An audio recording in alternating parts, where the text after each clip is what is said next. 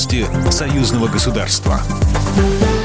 Здравствуйте, в студии Екатерина Шевцова. Президент Беларуси рассмотрел кадровые вопросы. В стране появились новый вице-премьер, директора ряда предприятий и дипломаты. Александр Лукашенко поблагодарил назначаемых управленцев за то, что они в непростое время идут на государственную службу.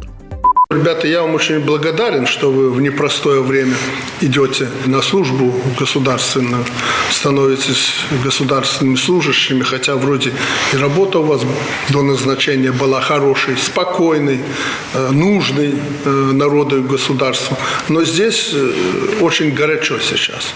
Поэтому благодарен вам за то, что вы рискнули в это время стать государственными э, служащими, а государственные люди, вы и так были ими до назначения.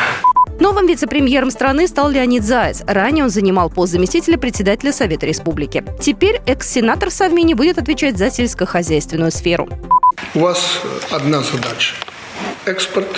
Вы это хорошо знаете. Возможности большие открываются на наших основных рынках – как в России, так в Китае, да и в других странах. Думаю, что с этим вы справитесь. Вторая ваша задача, я это откровенно говорю, вы это знаете, подготовить себе надежную замену. Глава государства также поблагодарил нового заместителя премьер-министра за согласие занять ответственный пост.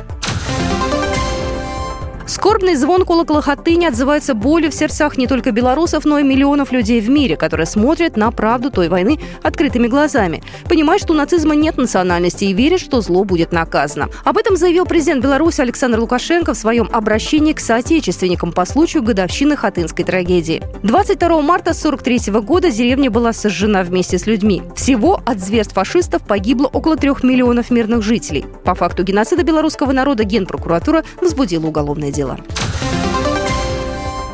Погашение Беларусью обязательств по российским госкредитам отсрочено на 5-6 лет. Об этом сообщил министр финансов Республики Беларусь Юрий Селиверстов, пишет ТАСС. По его словам, часть освободившихся от отсрочки платежей по российским кредитам средств будет направлена на поддержку тех секторов, которые позволят улучшить взаимную торговлю, особенно в санкционный период. Селиверстов также заявил, что Минск и Москва не обсуждают возможность перехода к российскому рублю в качестве единой валюты.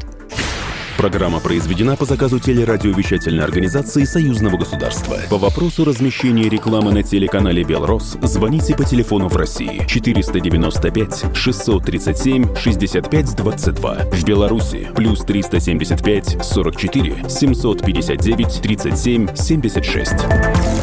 Новости Союзного государства.